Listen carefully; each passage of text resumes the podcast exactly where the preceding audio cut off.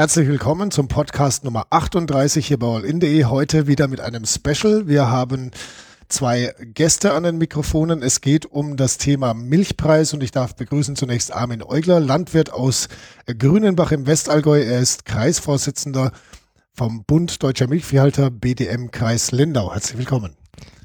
Und dann haben wir noch Stefan Binzer hier, er ist Redakteur der Allgäuer Zeitung, Ressort Rundschau und Allgäu Wirtschaft. Auch dir herzlich willkommen.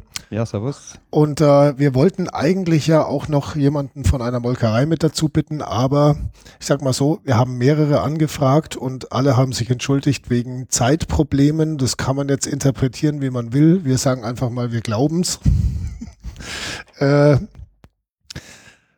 der ein oder andere Kollege hat auch schon gemeint, vielleicht möchten die sich auch momentan so richtig öffentlich dazu nicht äußern, wer weiß. Ähm, jedenfalls hätten wir gerne noch Molkerei dabei gehabt, ging leider nicht. Herr Eugler, äh, vor kurzem war ein Interview mit dem ehemaligen Landwirtschaftsminister Miller in äh, der Memminger Zeitung, einer der Regionalausgaben der Allgäuer Zeitung. Und äh, ihn hat man gefragt, würden Sie einem 18-Jährigen heute noch empfehlen, Landwirt zu werden? Bevor ich sage, was er geantwortet hat, würde ich es gerne von Ihnen wissen. Ich bin momentan in der schwierigen Situation, da mein Sohn eine landwirtschaftliche Ausbildung als Zweitausbildung macht. Wie alt ist der? 22. Okay. Und ja, es ist schon eine Überlegung, ob er das überhaupt machen soll. Äh, es freut mich und uns von unserer Familie natürlich, dass er sich jetzt dazu entschieden hat. Aber welchen Weg er später einschlagen wird, äh, ist noch ungewiss, ob Landwirtschaft der Haupterwerb bleibt oder ob es äh, im Nebenerwerb weitergeht. Und das heißt also, als er 18 war, haben Sie ihm aber zumindest schon mal nicht abgeraten.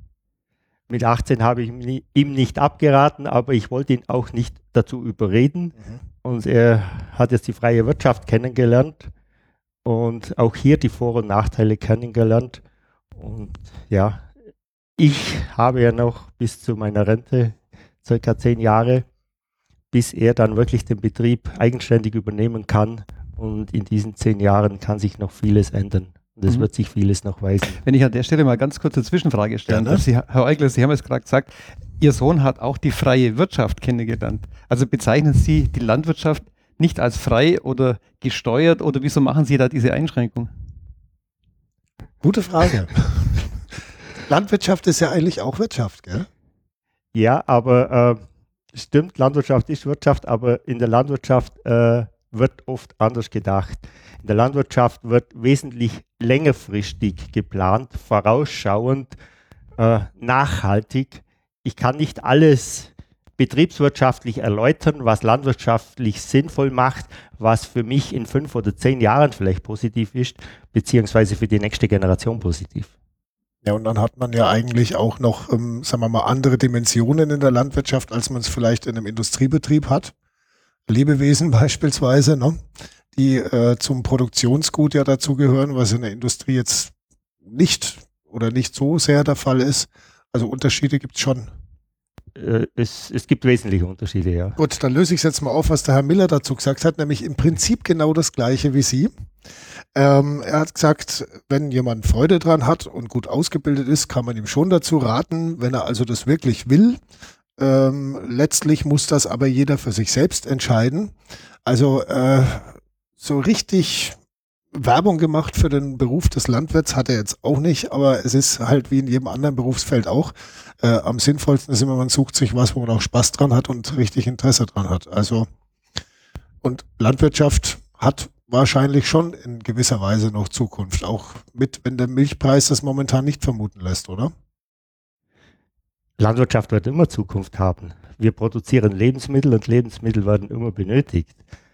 Es ist nur für viele Leute momentan selbstverständlich, dass es alles zum Essen zu kaufen gibt. Äh, viele machen sich gar keine Gedanken, wo kommt es her und wer produziert es. würde wahrscheinlich erst auffallen, wenn es nicht mehr so wäre, wenn die Landwirtschaft nicht mehr so gäbe. Gut, das ist jetzt mal die eine Seite. Also ich habe jetzt hier einen Kommentar zum Beispiel, der im Deutschlandradio stattgefunden hat. Äh, der Kommentator sagt sinngemäß, die Verbraucher sind nur die eine Dimension. Viel wichtiger ist eigentlich der Weltmarktpreis momentan. Und äh, ich zitiere jetzt einfach mal, der Verbraucher soll gefälligst mehr bezahlen, doch warum greift er seltener zur teureren Milch?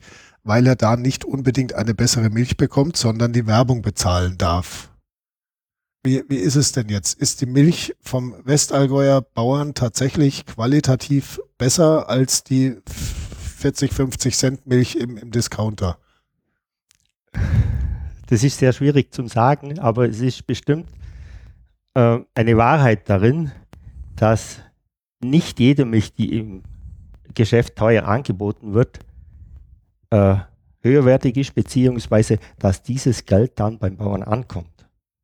Die ist vielleicht mit viel Werbung auf diese Position gehoben, aber ein bestimmter Mehrwert für den Verbraucher direkt ist wahrscheinlich nicht da. Indirekt, wenn der Verbraucher sieht, dass die heimische Landwirtschaft gepflegt wird, dass der ganze Mehrwert äh, im anderen Bereich rüberkommt. Und ist es jetzt Ihrer Meinung nach tatsächlich eher der Verbraucher oder eher diese Weltmarktdimension? Also kann der Allgäuer Milchkäufer da tatsächlich was bewirken oder äh, sind das ganz andere Größenordnungen, von denen wir sprechen? Das ist sicher beides. Der Verbraucher stimmt an der Ladentheke mit ab, aber leider oft anders, wie er im Interview von sich gibt. Mhm. Und der Weltmarkt spielt auf jeden Fall eine große Rolle mit, weil die großen Discounter äh, marktwirtschaftlich agieren und die kaufen, wo es am günstigsten angeboten wird. Die, gleich, die gleiche Qualität. Jetzt könnte ich, Stefan, dir eine Frage stellen, äh, wie zum Beispiel, was kaufst du denn so für Milch? Stattdessen die Frage jetzt aus Sicht äh, eines äh, Journalisten, der sich mit der Allgäuwirtschaft viel beschäftigt. Wie siehst du das? Ist es tatsächlich eher so der kleine Verbraucher, der da was bewirken kann oder ist es verpufftes, ob ich jetzt hier die 50 Cent Milch kaufe oder mhm. ob ich einen Euro oder noch mehr dafür ja. hinlege? Also ganz kurz zur ersten Frage. Äh, die meiste Milch bei uns in der Familie kauft meine Frau. Mhm. Und die greift nicht immer zur billigsten Milch. Da neige ich schon eher mal dazu. Ich muss das Geld auch verdienen und nach Hause bringen. Und ich schaue dann auch, wo es rausgeht. Ein bisschen. Und meine Frau hat aber mehr den Aspekt, den der Herr Eugel auch gesagt hat. Sie sagt, wo kommt denn die Milch her?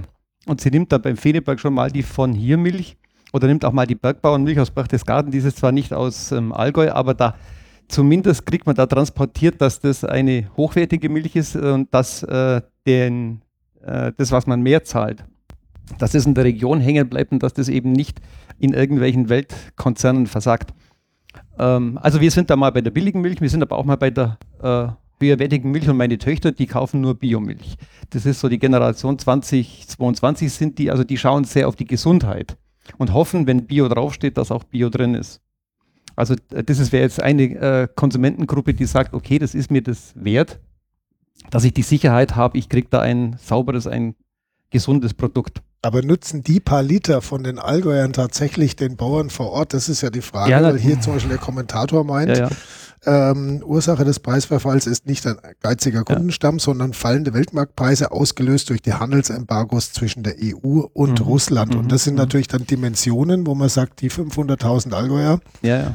Also ich würde sagen, das ist beides richtig. Es sind ja nicht nur die 500.000 Allgäuer, die die Milch kaufen. Die Allgäuer Milch, die geht ja in die ähm, ganze Bundesrepublik. Das wird ja nicht alles hier getrunken, was hier produziert wird. Ähm, ich würde mal sagen, ähm, das sind schon beide sehr ganz wichtige Aspekte. Zum einen der Verbraucher, zum anderen der Weltmarkt. Zum Verbraucher, da fällt mir eine Geschichte ein, ganz kurz bloß. Vor ein paar Jahren, als der Milchpreis, der schwankt ja immer mal rauf und runter, als der wieder mal runtergegangen ist, weit unter einen Euro. Das hatten wir alles schon nicht so dramatisch wie jetzt, aber damals ging der auch auf 60, 70 Cent irgendwie runter. Da kam ein Vertreter von ihrem Konkurrenzverein, sage ich jetzt mal, vom Bayerischen Bauernverband aus dem Oberallgäu, der auch Kommunalpolitiker ist, also voll in der Materie drinsteckt, der kam zu uns in die Redaktion und hat uns seinen letzten Einkaufszettel vom Aldi auf den Tisch geknallt. Hat gesagt, da schaut sie mal her, ich war gerade beim Aldi, äh, da kostet die Milch 60 Cent, das ist so eine Sauerei, wie billig die verschleudert wird, das geht doch überhaupt nicht. Haben wir gesagt, ja, Sie haben es doch auch gekauft. Ja, er hat es gekauft, um das zu äh, demonstrieren, um uns das zu zeigen. Dann haben wir eine halbe Stunde über Marktmechanismen geredet, äh, über Verbraucherverhalten und so weiter. Hat sich dann verabschiedet, ist gegangen und hat beim Rausgehen seinen Zettel liegen lassen. Und dann haben wir den Zettel mal genauer angeschaut und haben gesehen, da waren 50, 60 Produkte drauf. Das war sein ganzer Wochenendeinkauf, den er da drauf hatte. Und es war wirklich jedes zweite Produkt war ein Schnäppchen. Also von Lebensmitteln, von billigen Nudeln angefangen bis zur Milch eben, die er selber aus Demonstrationszwecken gekauft hat, äh, bis zu Gartenschuhe für 2,99. Also da ist er auch nicht zum äh, großwertigen Händler gegangen und hat dann, was weiß ich, 60 Euro dafür gezahlt. Da haben wir gesehen, okay, ähm, ein, also dieser Bauer, ich will es nicht verallgemeinern, aber dieser Bauer oder dieser Bauernvertreter, der hat genauso reagiert oder funktioniert an der Theke am äh, Supermarktregal, wie ich glaube, die meisten. Also es wird 10 oder 20 Prozent vielleicht der Kunden geben, die sagen, okay, mir ist das äh, Produkt von der Qualität her so viel wert, da setze ich mehr Geld ein. Aber mal 80 Prozent äh, der Leute, die ich so kenne, die gehen hin und die schauen, wo ist es günstig. Früher gab es bei Saturn, glaube ich, äh, diesen Slogan Geiz ist geil ja, oder, oder war es ja, Mediamarkt, einer von den beiden großen. Saturn war Eben Saturn war es, ja genau und äh, ist dann wieder in Vergessenheit geraten, ist ein bisschen geächtet worden, oh Gottes Willen, wir sind ja alle gar nicht geizig, aber im Grunde, man schaut schon, man muss sich bloß an die eigene Nase fassen, wenn man äh, den großen Einkauf hat, es hat ja jeder noch ein beschränktes Budget äh, zur Verfügung, dann schaut man schon, wo kann ich günstig einkaufen. man kann das ja im Prinzip das mit dem Milchpreis auch ausweiten auf lokale Metzger zum Beispiel oder auf lokale Denen geht genauso wie den Bauern, ja klar. Ja, ist im Prinzip alles das Gleiche. Und mhm. wenn dann natürlich der Bauer, der sich für einen höheren Milchpreis einsetzt, gleichzeitig äh, die, die, die Bratwurst aus der Discounter-Theke kauft, dann ist das einfach nicht authentisch. ja, ja. Aber wenn ich da mal einhaken darf, ich gebe dem Verbraucher die Schuld gar nicht. Mhm. Äh, der Verbraucher ist bereit, mehr zum Zahlen, wenn es das dann wirklich kostet. Und widersprechen muss ich, diesem Russland-Embargo. Das ist für uns nicht das Riesenproblem. Das ist sicher ein, ein Faktor, das das Problem äh, vergrößert hat. Insgesamt sind die Exporte der EU in die Drittländer sogar gesteigert worden, in 2015 und 2016 auch. Die Warenströme haben andere Richtungen genommen. Russland hat sich woanders eingedeckt, aber insgesamt ist der Export gestiegen. Bloß unsere Milchproduktion in der EU ist mehr gestiegen als der Verbrauch beziehungsweise der Export. Und das ist der große Knackpunkt für uns. Dass einfach zu viel Milch am Markt ist, mhm. Angebot und Nachfrage ist nicht im Gleichgewicht. Automatisch sinkt der Preis und da kommen wir eben dahin, wo wir momentan sind. Also brauchen wir Milchquote, oder? Ist das so das Allheilmittel?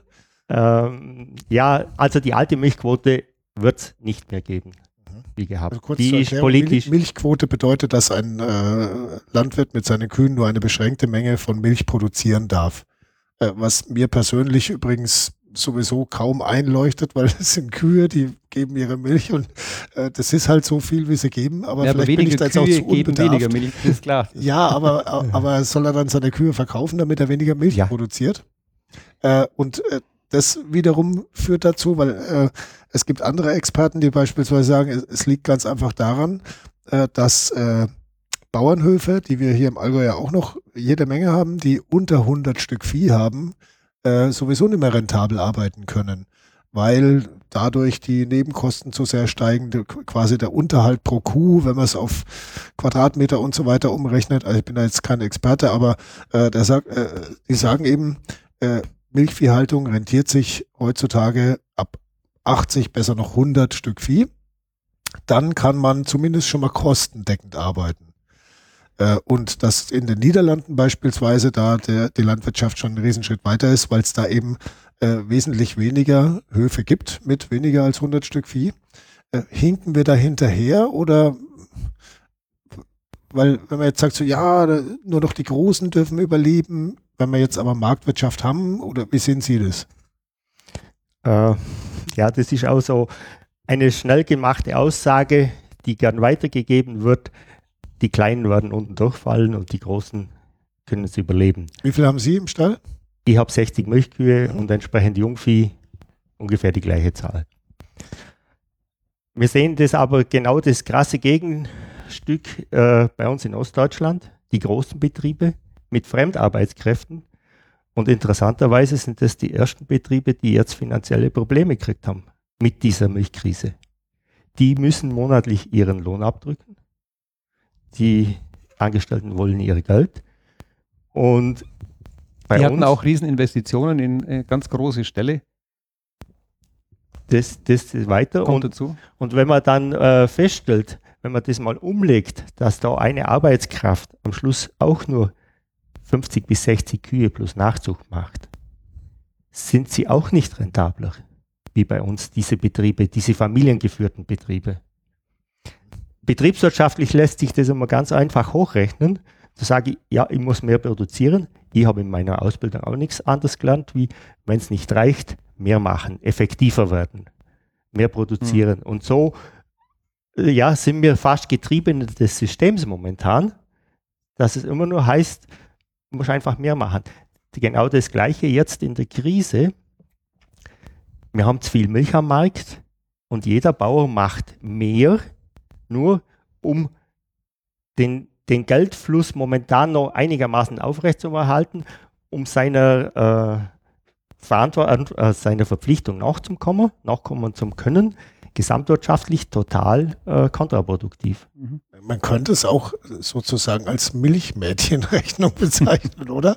Ich meine, wenn ich mir mehr Kühe hinstelle, die kosten ja auch wieder, kosten ja auch wieder Unterhalt und Futter und alles Mögliche, das sich dann über die 20 Cent, die man pro Liter kriegt, auch wieder nicht reinrechnet.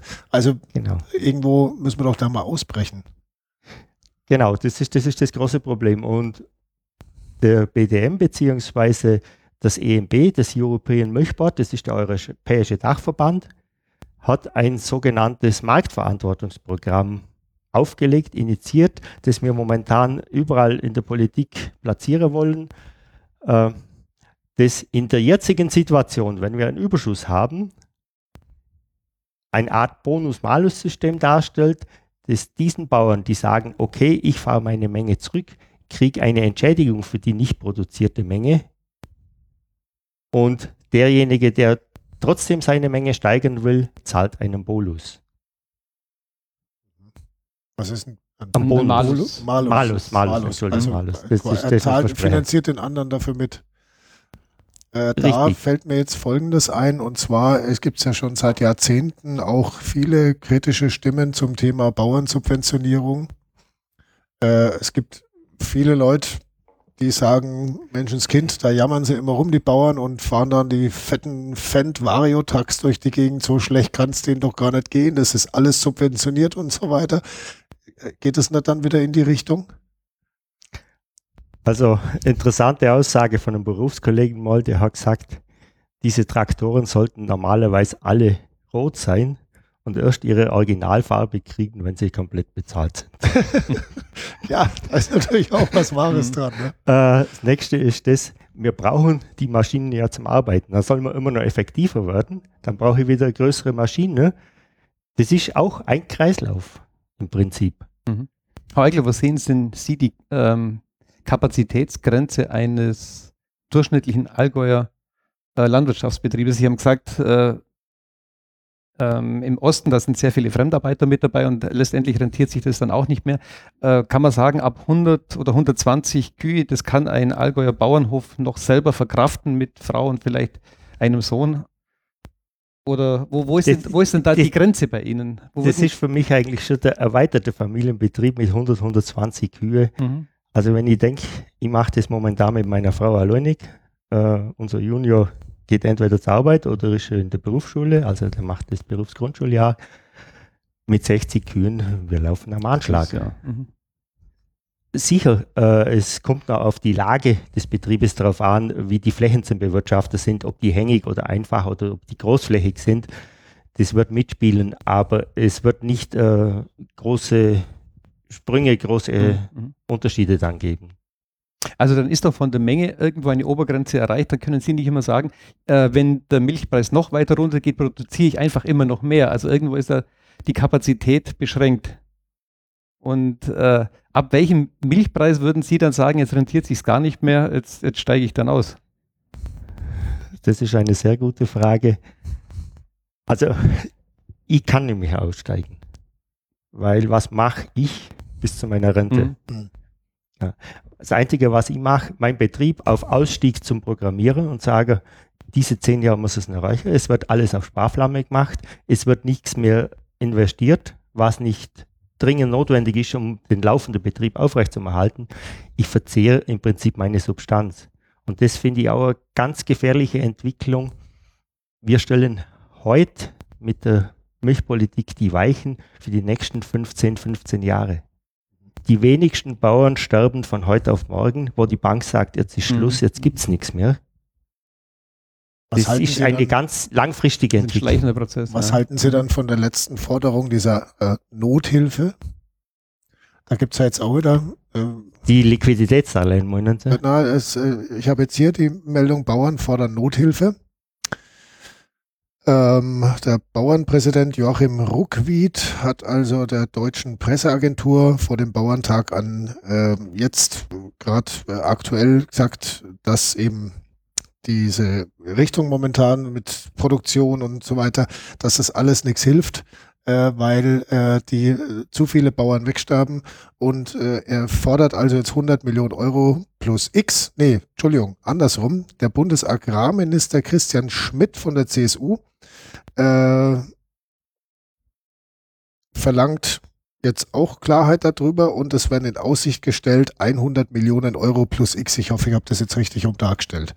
Äh, unterm Strich geht es darum, dass die Bauern eine Art Nothilfe bekommen sollen. Ich sage jetzt mal, äh, wenn man so im übertragenen Sinne sagt, wie, wie so ein Überschwemmungsgebiet, wo man sagt, so Mensch, da brennt jetzt gerade, da müssen wir jetzt mal äh, kurzfristig aushelfen und dann geht's wieder oder so, um, um einfach die kleinen Betriebe ein bisschen zu unterstützen, dass die nicht pleite gehen. Ist es dann äh, im Sinne der Marktwirtschaft noch tragbar sowas, dass man sagt, man äh, hebt jetzt noch die, die nächsten zwei, drei Jahre drüber und dann ist sowieso aber wieder vorbei oder?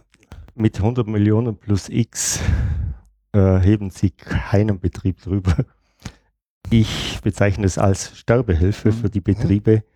Wenn man das auf die deutschen Betriebe umlegt, die 100 Millionen plus X, das hat ja die Kanzlerin in den Raum gestellt, äh, dann sind es irgendwo 1000, 1200 Euro pro Betrieb. Wenn ich denke, dass ein Milchviehbetrieb momentan äh, gegenüber letztes Jahr einen Verlust von pro Kuh von 800 bis 1000 Euro hat. Pro Kuh. Mhm. Also, das sind wir im 50 Kuh Betrieb. Ja, 40, an die 50.000 Euro. 40, 50.000 Euro sind wir, sind wir schnell mit dabei. Mhm. Ich habe ja momentan auch selber die Situation, dass ich eigentlich äh, mit den laufenden Einnahmen nicht mehr über die Runden komme, dass ich von meinen Rücklagen momentan was zum Lebensunterhalt mit dazu nehme. Die Rücklagen waren eigentlich geplant äh, für spätere ja, Investitionen einfach wieder. Die nehme ich mir jetzt zurück äh, ja, zur Überbrückung. Jetzt ist die Frage, ähm, wie geht man damit um seitens der Landwirte? Also es gab ja jetzt schon ein paar auch öffentlichkeitswirksame Aktionen, auch vom Bundestag mit Kühen, die dann ihre Kuhfladen dahinter lassen haben, um zu demonstrieren, uns geht's beschissen. Ähm, passiert da äh, genug Ihrer Meinung nach oder müssten müssten wir da noch viel mehr Rabatz machen? Weil Besonderheit ist ja eigentlich schon, wenn Selbstständige zusammen demonstrieren. Also mir wäre keine Berufsgruppe von Selbstständigen bekannt, äh, die, die zusammen für irgendwas demonstrieren, weil da ist ja normal jeder sein eigener Herr äh, und die Landwirte, also es ist sowieso schon ungewöhnlich, dass Selbstständige gemeinsam demonstrieren. Würden Sie, würden Sie sagen, solche Aktionen braucht es noch mehr? Ich weiß nicht, ob mehr da was bringt. Aber diese Aktionen und wir vom BDM sind ja da schon einige Jahre eigentlich jetzt unterwegs. Äh, diese Aktionen haben in der Öffentlichkeit das Bewusstsein geweckt und auch in der Politik einiges äh, be bewegt, sage ich mal, dass die Anliegen der Bauern einfach mal ankommen, da wo sie hingehören. Also ich glaube, bei diesen öffentlichkeitswirksamen Aktionen äh, muss man ein bisschen unterscheiden. Äh, es ist sicher richtig, dass sich ein Berufsstand wie jetzt die Landwirte zusammen organisieren und auf ihre Bedürfnisse, auf ihre Probleme aufmerksam machen. Das auch mit medienträchtigen äh, Aktionen, wo dann die Kameras dabei sind und so weiter, wie jetzt äh, auch, ich glaube, vom Wohnhaus vom Bundeslandwirtschaftsminister, da war ja auch so eine Art Belagerung ein paar Tage. Das ist alles, glaube ich, ganz okay. Äh, der Punkt, wo es gefährlich wird für ihren Berufsstand, ist dann, ähm, wenn der Verbraucher nur noch Spektakel sieht, wie vor man war es vor vier, fünf Jahren, wo die Bauern die Milch auf die Felder mit dem Schrittfass ausgebracht haben oder mhm. gleich einen Gully rein äh, gelassen haben. Da waren natürlich äh, Kameras, äh, Kamerateams aus der ganzen Welt da und haben das aufgenommen, die Bilder gingen überall rum. Nur ein, zwei Wochen später äh, ist dann äh, die Stimmung ein bisschen gekippt. Dann haben dann viele auch gesagt, ja, wie können die denn ihre eigenen Lebensmittel, die so hochwertig sind, wie können die denn die einfach in den Dreck kippen? Das kann doch nicht sein. Also man muss auch mit den Mitteln ein bisschen aufpassen, wie weit komme ich mit der Provokation, ohne dass dann das, das, die ganze Aktion ins Gegenteil überschlägt. Ja, es ist sicher oft ein, ein schwieriger Spagat. Ja. Die Aufmerksamkeit auf sich zu ziehen und dann nicht übers Ziel Nicht übers Ziel hinauszuschießen, ja, genau. Gut, also könnte man vielleicht jetzt auch mal äh, zusammenfassend sagen, ähm, von was hat, hat man jetzt für Lösungsmodelle? Äh, die Nothilfe, da halten sie schon mal nicht allzu viel davon eigentlich nichts. Und es ist ja schon beschlossene Sache, dass das in die Sozialversicherung als Zuschuss reingeht, also dass das alle Betriebe kriegen. Und ich war mit dem Minister Brunner beim persönlichen persönliche Gespräch und da hat er das auch stark hervorgehoben. Da haben wir das auch so gesagt, dass das nichts bringen wird. Dann hat er gesagt, das ist eigentlich ein Politikum, weil er muss alle mitnehmen. Es müssen alle was kriegen, dass er das überhaupt durchsetzen kann. Mhm. Milchquote ist auch kein äh, Allheilmittel. Milchquote ist politisch äh, ja, ad acta gelegt, mhm. will niemand mehr, aber wir werden einfach moderne äh, Kriseninstrumente brauchen, wenn wir in der Lage sind, wie wir momentan sind, wie man der Krise begegnet. Aber was könnte so ein ja, Instrument sein? Zum Beispiel ein Teil dieses Instrumentes, dieses Bonus-Malus-System. Ah, okay. Mhm. Äh, ein Kriseninstrument, das ja noch funktioniert, ist ja die Intervention von Milchpulver und Butter. Und wenn man bedenkt, dass äh, im vergangenen April, also jetzt April 2016, die Lager, die europäischen Lager mit 109.000 Tonnen äh, Magermilchpulver voll waren, die EU hat sich kein anderer Rat gewusst, als diese Menge schlichtweg zu verdoppeln. Das wäre normal bei 109.000 Tonnen begrenzt gewesen, jetzt sind es 218.000 Tonnen.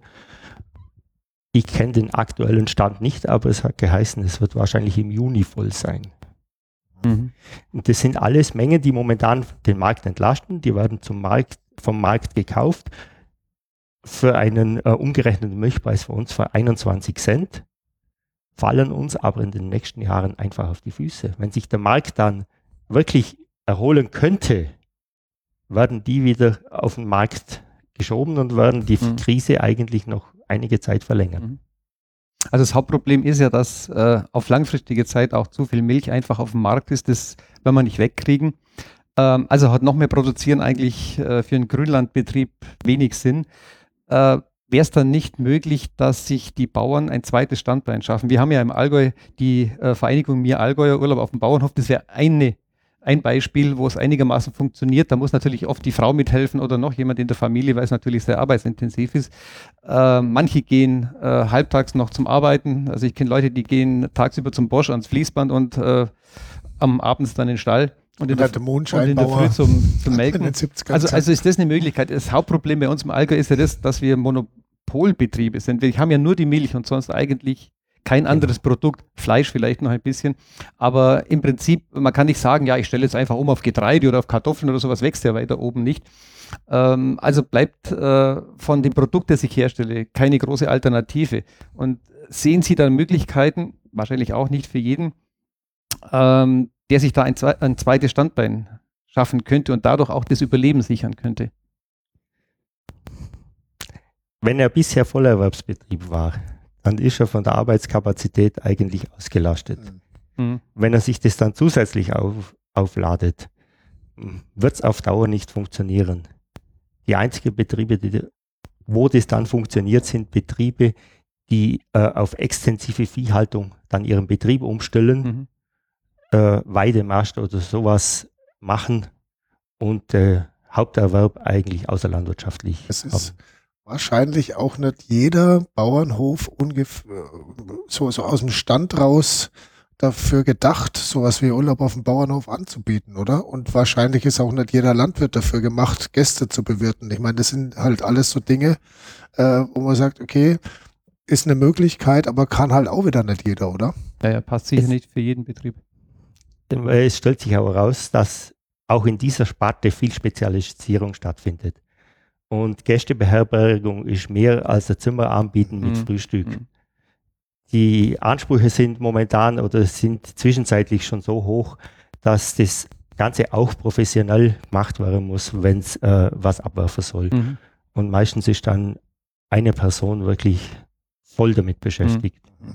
Ja, weil das, wenn das äh, war früher mal so, dass er sagt, uh, da kriegt man richtig Landleben mit, aber wenn jetzt heute einer aus Hamburg oder woher kommt, der will seinen Standard schon auch beim Urlaub auf dem Bauernhof so halten. Und die wollen auch ein bisschen bespaßt werden, die wollen ein ja, Programm ja. außenrum haben, vielleicht eine Führung irgendwo mitmachen und ja. das ist nicht nur noch übernachten und in der frühes Glas Milch. Ist zwar romantisch, wenn man sich früh ja, mit kaltem Wasser am Brunnen wäscht. nee, nee, das, das, das, macht keiner mehr.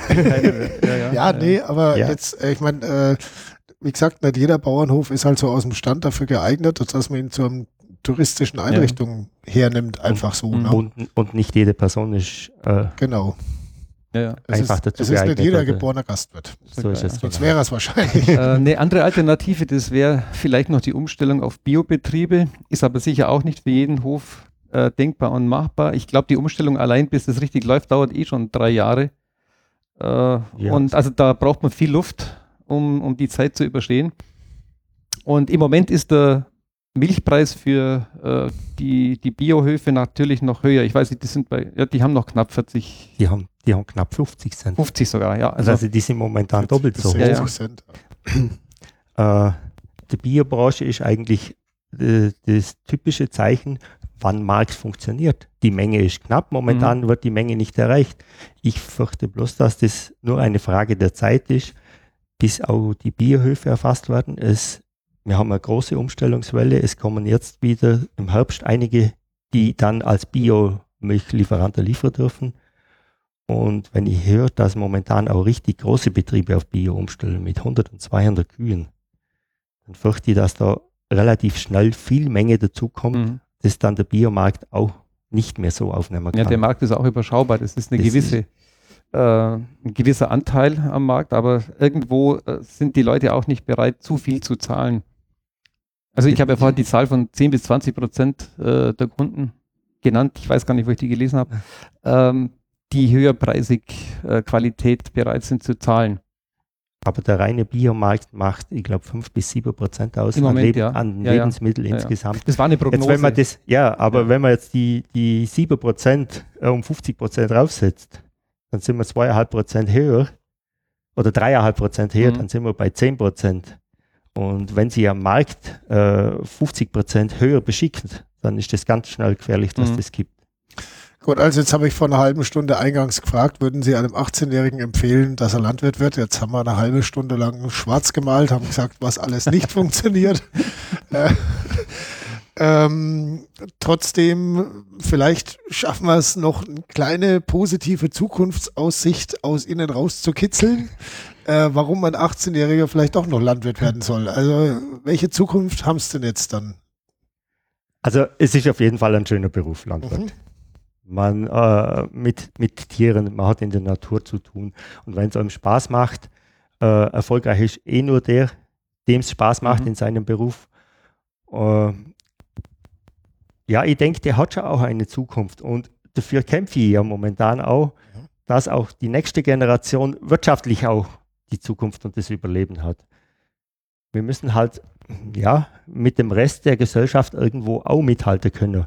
Dinge ändern sich ja auch. Handelsembargen laufen irgendwann aus zum Beispiel. Ne? Also das wird ja die Entwicklung auch nicht stehen bleiben und dann drücken wir einfach mal die Daumen, dass das in der Zukunft für die Bauern auch wieder ein bisschen rosiger wird.